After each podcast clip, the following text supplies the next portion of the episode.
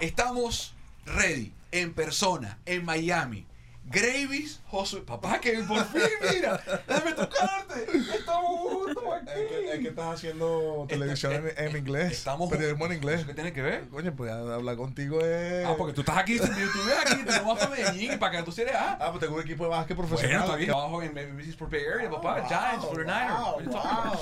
Hoy eh, tenemos un episodio muy especial. Yo decidí volar, cruzar el país para ver al señor Gravis y tener invitados aquí con nosotros físicamente. Josué. Bueno, para nosotros es, es una oportunidad bastante interesante. Como siempre digo, el propósito de, de este proyecto es, es empoderar nuestra cultura, eh, de que nos puedan ver en nuestro máximo talento y, y en lo que hacemos de verdad. Porque yo pienso que nosotros los venezolanos somos grandiosos en todo lo que hacemos. y a través del deporte. No solamente quedarnos en que si, bueno, que si este equipo jugó de esta forma, que si este entrenador hizo esto, que si el jugador sino tocar temas como el del fracaso que tocamos con los Villanis en su momento. Y este episodio es muy especial porque vamos a hablar del impacto de las mujeres en el deporte, específicamente con el periodismo. Y queremos ayudar a la gente, tú hablas de ser un incubador, de sembrar. Una de las cosas que a mí más me pregunta la gente es cómo empezar en el medio, cómo entrar en el medio. Y para los hombres es complicado, pero para las mujeres es mucho más complicado. Y nadie mejor que Mari Montes para acompañarnos en este episodio. Tenemos que aplaudir a Mari. No tenemos público, pero tenemos aquí. Bravo, Mari. Pronto con público. Bravo, bravo. Pronto con público. Bienvenida, estamos ready, Gracias. Mari. Gracias a los dos. Primera pregunta, y es muy sencilla. Es muy sencilla. Si tuvieras enfrente, en vez de a Gravis y a mí, a dos muchachas, 17, 18, 19, la edad que sea, que quieren empezar hoy en el periodismo deportivo, ¿qué es lo primero que les dirías?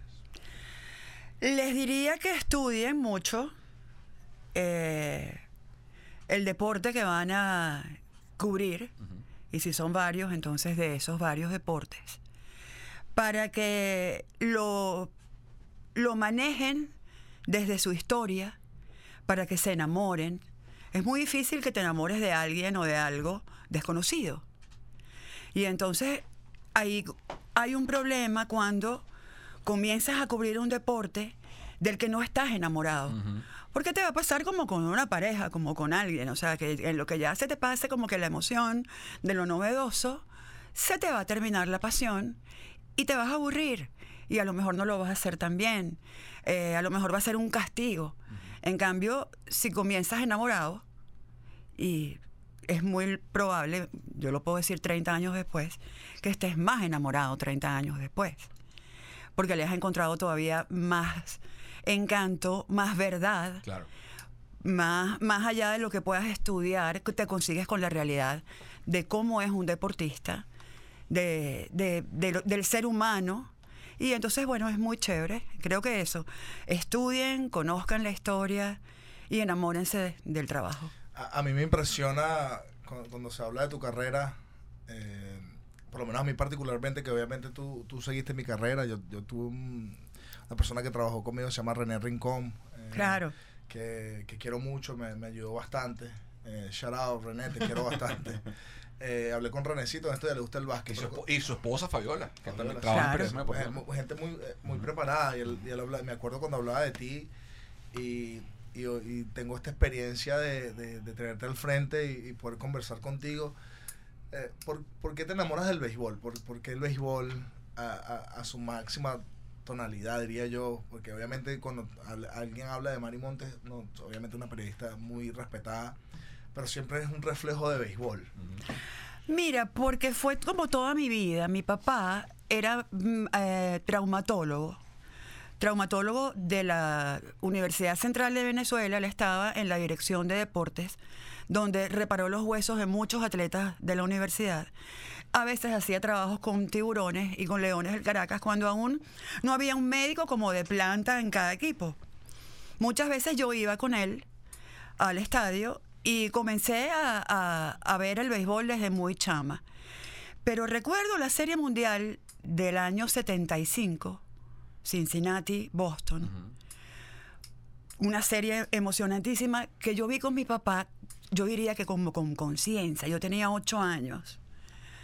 Y estaba Concepción, todos los niños venezolanos íbamos a Cincinnati por David. Claro.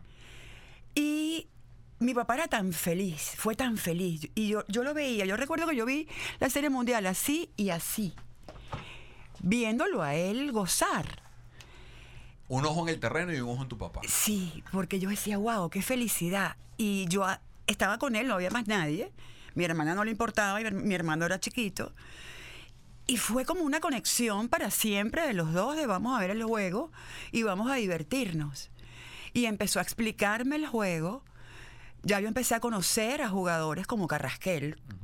Mira, ningún niño que haya escuchado a Alfonso Carrasquel algún cuento de béisbol podía escapar de amar el béisbol. Porque él era un cuentacuento. Entonces tú te ex- extasiabas oyendo los cuentos a Carrasquel o a Vitico, que eran amigos de mi papá. Entonces a mí, desde muy chiquita, me, el béisbol me enamoró. Su historia contada por sus protagonistas. Y ya luego, eh, mira, con las barajitas, yo me estudiaba a los jugadores porque en mi época no había internet, no había mucha literatura sino en inglés. No tenías acceso a Baseball Reference o a nada de eso. Pero en las barajitas atrás, en los cartones, venía la historia. Entonces uno saberse la barajita era lo máximo. Esa, fíjate que interesante. Yo, yo que tengo dos niñas, dos hijas, tú también tienes un par de hijas. eh, en nuestra, creo que para nosotros dos es más fácil criar hijas hoy en día con pasión por deporte porque hay una concepción mucho más natural, Sí. hay un entendimiento más, menos traumático o más aceptado de que, bueno, si a la niña le gusta esto, lo puede hacer sin problema. Pero yo me imagino que en tu época de niña no era tan fácil. O sea, o, o sí. No, no. Mira, no era tan fácil. Por ejemplo, yo recuerdo a mi papá con Miguel Sanabria, que por cierto fue un jugador de baloncesto muy, muy icónico en Venezuela, Salón de la Fama, jugó béisbol, jugó baloncesto y jugó fútbol. Era uno de los mejores amigos de mi papá. Y ellos, y Chivita, que en paz descanse, Les ama. trancaban el baño de mujeres, porque en el baño de mujeres había hombres que entraban en un Caracas Magallanes, en un Caracas La Guaira, en esos juegos de mucha, mucha afición, igualito, no les importaba. Y bueno, buscar un policía y tal, era, era, era complicado. Aunque cada baño tenía, por supuesto, su puertica, bueno, había hombres que podían entrar al baño. Y mi papá trancaba el baño para que yo entrara al baño y buscaba una amiga, una novia de algún amigo, alguien que me ayudara a ir al baño. Me parece, a mí me parece eso súper admirable. Estoy aquí, eh, ¿sabes? Como que en la narrativa, como que imaginándome todo esto. Y, y obviamente tengo dos hijas también. Y, y hasta en estos tiempos, por lo menos para, para nosotros, eh, es un poquito más fácil Claro. esa transición. Pero sin embargo, enamorarte del béisbol. Yo amo el béisbol. Yo ahorita fui, estuve en Venezuela y fui para los juegos de, de- de pelota profesional. Y estoy envuelto en el béisbol. Tengo una agencia de representación de, de atletas profesionales, se llama Atleton, y, y tu, tu historia, tu carrera, de verdad que, que hay que resaltarla porque en los tiempos más difíciles pudiste hacer cosas que eh, hoy otras periodistas eh, pueden hacer. Yo creo que eh, en nuestra cultura muy poco se resalta eso. Eh, el hecho de que por lo menos en un caso, a mí me- mañana me llegan a ofrecer la, la Federación Venezolana de Baloncesto y el primero que yo llamo es a Carl Herrera. O sea, yo quisiera la bendición de Carl porque No, y aparte que asume, que aporte, o sea, que tenga conocimiento. pero él, él abrió el camino, ¿sabes? Claro. Eh, después hablaría con Oscar, como que, ah, a lo mejor sí, yo tengo el entusiasmo, tengo, ten- ten- tengo las ganas, tengo todas estas cosas que, bueno, sí, me gusta, pero yo creo que, que entender de dónde tú vienes y quiénes te abrieron las puertas es, es clave, y yo pienso que tú has abierto puertas. Yo soy periodista también, estudié periodismo aquí en Estados Unidos y, y, y e- esta pequeña historia que contaste para mí es, es, es tan, tan impresionante, o sea, es- es- es- me gusta, porque no, no- Gracias, nos Gravy. educa y, y, y, nos, y nos ayuda a entender de que o sea, no, no, no es, no es una carrera de un día, es de verdad. No. Yo, yo particularmente pienso que eh, como te preparas, te ayuda a pre- a, a establecerte durante el tiempo. Y ese es un buen punto. ¿Cómo te preparas? ¿Cómo, cómo es un día de Mari Montes hoy que vas a cubrir, no sé, Miami, Washington? Dale, porque le- una de las cosas que yo quiero de este episodio es que las chamas que están viendo, o chamos también, que están viendo y que quieren trabajar en periodismo, entiendan los procesos, por ejemplo, de una profesional como Mari. ¿Cómo es ese proceso para cubrir un juego de lo que sea? O de Sí. Fíjate, hoy ya, el, digamos que esto se alteró porque yo vine para acá. Ujú. Porque yo debería estar en el estadio más o menos. Ya nosotros le echábamos el día a ¿Qué importa? Hoy, hoy es un día especial. No, pero te yo sabía, no exacto, y te lo dije, no importa. Pero yo debería estar en el estadio a las dos y media, Para un juego que empieza a las. a las seis y cuarenta, O sea, entonces estamos hablando que cuatro horas antes del, del first pitch estás en el estadio. más o menos. Ok. A veces puede ser un poquito antes. ¿Por qué? Porque hay que ver a los jugadores en el clubhouse, por ejemplo. Ahí tú conversas con alguno, qué sé yo, Arraes, mira, vamos a hablar. Vi a Fran Valdés, tu coach, ayer y hablé con él y quiero que me cuentes algo de lo que él me dijo. Entonces cuadramos la entrevista. A mí no me gusta hacerla en el clubhouse. Si hay que hacerla, la hago. Pero creo que ese es el lugar de ellos. Y a veces no porque, obviamente, se desvisten, se vuelven a vestir. Y creo que están incómodos, no solamente porque yo soy una mujer, pero yo me imagino que los peloteros ya me ven y dirán, esta señora debe estar como cansada de vernos a todos, veto a saber desde cuándo. Pe- que también es verdad. Pero siento que es su espacio y que la entrevista va a ser mucho mejor, es mi experiencia, si lo saco del clubhouse y se las hago en el dogado o se las hago en el terreno, porque no están pendientes de que atrás alguien pasó con una toalla, eh, el- el- el- está el otro hablando con otro periodista al lado, entonces es como más cómodo para todos. Y para tener una buena entrevista, tú lo sabes como atleta y tú como periodista, mientras más cómodos se sientan los dos, va a quedar mejor. Entonces, llego temprano, me gusta ver la práctica, lo que hace cada quien, me gusta saber, a ver, Luis Arraez batea como batea, porque Luis Arraez batea antes de la práctica habitual con el resto del equipo. Él sale y hace unos swings, hace unos ejercicios. Está su coach personal, no el, no el coach de bateo del equipo, sino su coach personal, dándole unas indicaciones. Él practica su defensa, lo hacen otros jugadores, puedo decir quiénes lo hacen, quiénes no lo hacen, quién puede, alguien dice, bueno, ¿y por qué no tocan la bola? Y tú dices, bueno, porque este bateador no toca la bola. Para empezar, ni practicó tocar la bola. Y eso lo puedes saber solamente si llegas temprano. Si llegas a la hora en la que la práctica ya terminó, no sabes eso. Entonces tienes una mejor idea de cómo puede ser el juego si sabes qué hicieron cada uno de los equipos que se está enfrentando. Entonces siempre les digo, lleguen temprano, hablen con ellos, pregúntenles si se ponchó ayer tres veces, traten de buscar a ese bateador y preguntarles qué pasó, qué estaba tirando el pitcher, porque es muy fácil decir que bueno, que ayer se fue en blanco y tal, y bueno, mira, pregúntale, a lo mejor era Shohei Otani tirando un cambio loco, estaba entrevistando, a José Alvarado y no vio la pelota, Mira, pregunta. Lo que dice Mari es importante. Y ahora quiero tu versión de atleta. cu- Cuando estabas en la NBA. El- los periodistas de hoy en día, yo creo que los que están saliendo, subestiman, para mí, el poder de, de esto que estamos haciendo los tres aquí, de hablar con la gente. Por ejemplo, hace unos días, yo en- hago lo mismo que tú haces. Yo voy al estadio en San Francisco, exactamente igual. Y me pongo a hablar con Mitch Haniger, el left field de los gigantes. Y le pregunto, una pregunta ¿cómo estás? Oye, bien, me siento un poquito débil, no sé qué, por el peso y tal. ¿Cuánto peso perdiste? 10 libras. ¿Y qué estás haciendo? Entonces, esa conversación que estamos, que la podemos tener tú y yo aquí en este sofá, la tengo con él en el clubhouse y me da mi información que luego yo puedo comunicarle a la gente en el programa que hago. Claro. Que no aparece en el Game Note. O sea, eso no- ningún, eh, ningún equipo te va a poner Mitch Haniger perdió 10 libras porque le dio.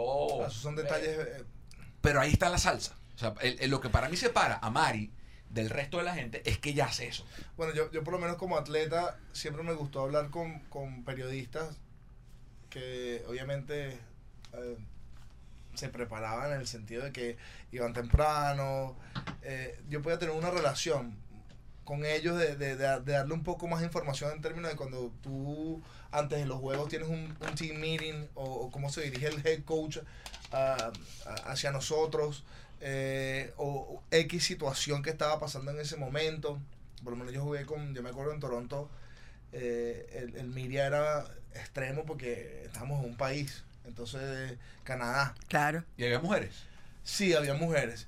Y eso era una de mis preguntas, eh, pero a- a- acotando tu punto, yo, por- yo por lo menos, yo por lo menos siempre tuve relación con los periodistas que yo, que, que yo también sentí que eran profesionales en la materia, pero eran como, eran hinchas del equipo, ¿me entiendes? Como que querían ver el equipo ganar mucho más que ver el equipo o, o poner una noticia con, con, con, con una maldad de que, o sea, n- o sea, el Gremio no está haciendo esto por esto y por esto. Yo creo que era más, era algo netamente deportivo y que ellos nos querían ver ganar. Entonces eso me, me, me ayudaba a mí como a que abrirme un poco más, decirle cosas que a lo mejor él no iba a poder tener acceso o no iba a poner en el momento porque sabían que se le iba a dar se lo- la información se lo había dado un jugador.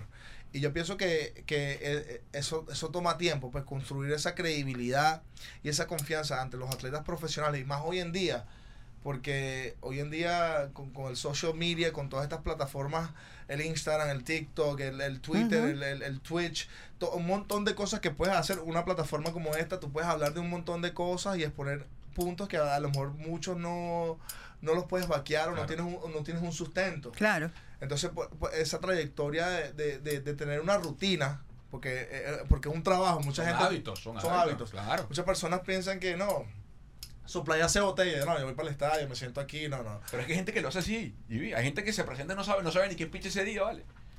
Hay gente que va por un juego de pelota y no sabe quién picha, quién O sea, no tiene ni idea.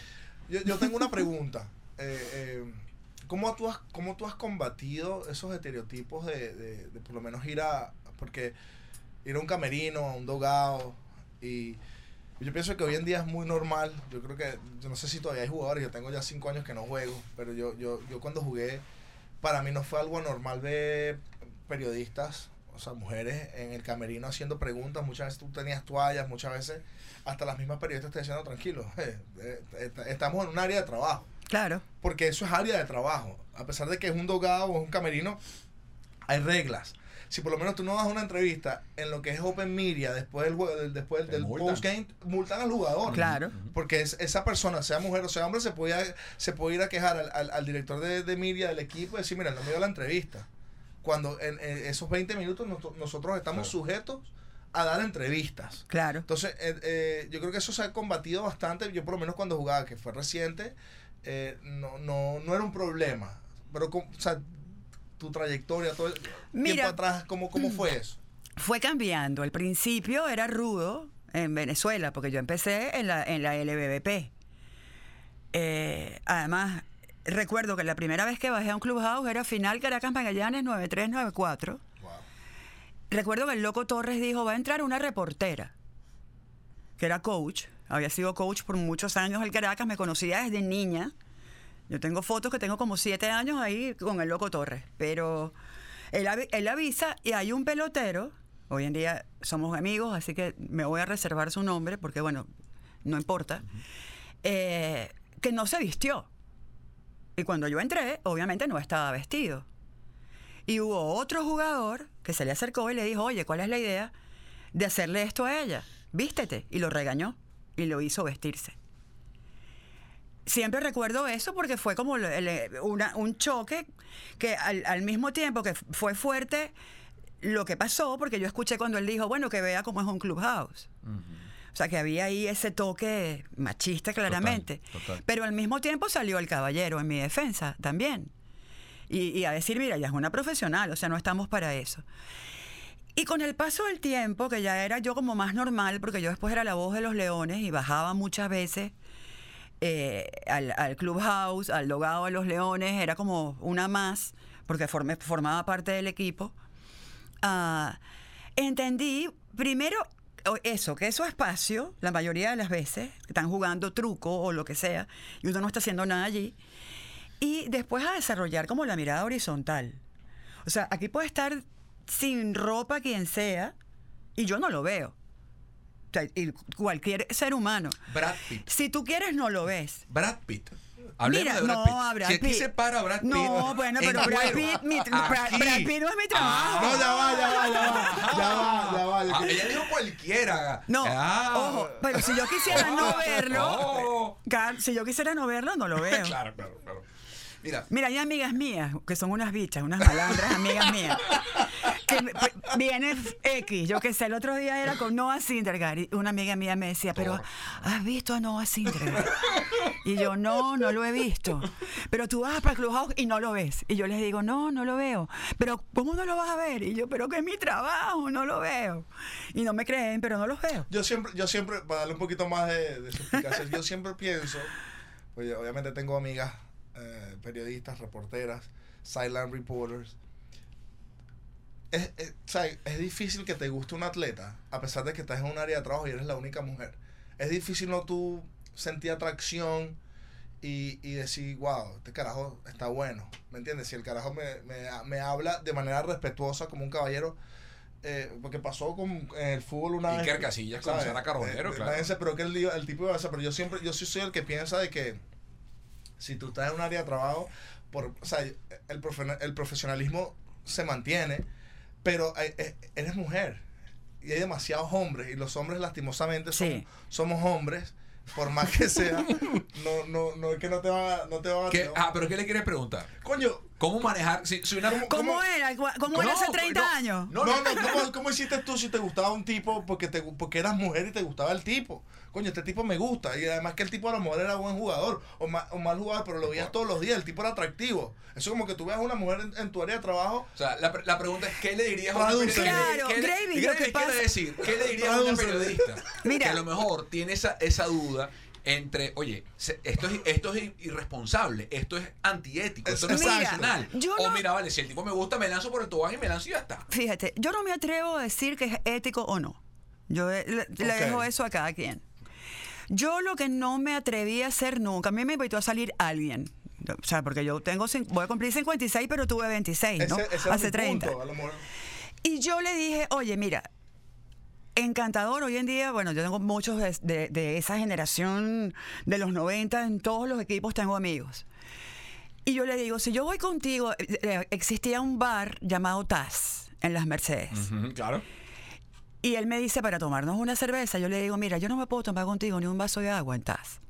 Porque si salimos de aquí, y que va a salir la mitad del estadio para allá, y nos ven, lo que sea que yo escriba mañana de ti, Total. tiene un vicio. Y es que vimos a Mari Montes con fulano de tal tomando cerveza. Y ni hablar en puntos suspensivos todos los cuentos que pueden venir después, porque a ti te ven con un, con un tipo y ya de ahí pueden crear cualquier historia.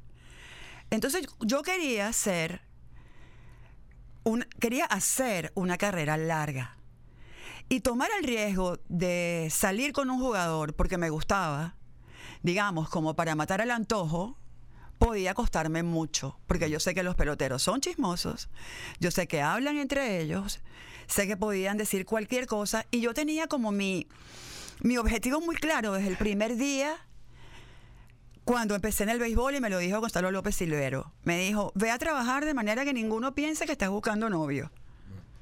Porque los Wow. peloteros son así. Y Bueno, date tu puesto. Yo pienso que eso, yo, yo- obvio, eh, eh, pero eso para mí es extremadamente difícil. Hoy en día tú, tú ves la NBA, por ejemplo. O sea, para ti enamorarte de una periodista sería fácil. Si tú, tú te la volteo, la- no, te la volteo. Tú no. eres el atleta. Para la- y te llega una periodista atractiva, inteligente, tal, y, y a ti te gusta. ¿Cómo? O sea, Si, yo, si no tengo responsabilidades, estás soltero, ¿vale? estoy soltero, Claro. eh, obviamente que sí, voy a, voy a hacer Vas al ruedo. Voy a hacerle swing. Vas a, vas. Voy a hacer eso. Vas a intentar. Vas a intentar. Claro, voy, a- bueno, voy y, Intentar. y voy. Yo pienso que hay maneras, pero tú no le decías al silent reporter o, o la periodista principal del equipo, no, me vamos a tomar una, un- una cerveza donde va a barra que donde va todo el mundo, ¿sabes? Claro, Yo tiene creo- que ser más discreto, más tal chaborra. vez. Esa, ese, No, fue medio chaborra la que le hicieron mi. Sí. mi punto es que yo pienso que eh, eso es algo extremadamente difícil para la mujer. Yo creo que eso todavía no se, no, no, no, no, yo quiero, yo quiero ver más mujeres trabajando porque a lo mejor hay momentos que un equipo de baloncesto, un equipo de béisbol, un equipo de fútbol a lo mejor tiene una o dos mujeres trabajando. Pero es más, yo creo que cada vez más. Yo, en, en Cada yo, vez yo más, cubro sí. fútbol americano, béisbol, básquet, las veo por todos lados. Pero quiero preguntarte qué, what's next? ¿Qué sigue? O sea, porque ya hay mujeres que son conductoras de noticias deportivas, tienen podcast, conducen radio, narran juegos de béisbol, comentan, o sea, hay cada vez más muros que se han derribado. Mm, ¿Cuál sí, es, señor. ¿Cuál es el siguiente muro? Mira, yo pienso que van ya hasta la gerencia, porque tenemos aquí man gerenciando eh, a los Marlins.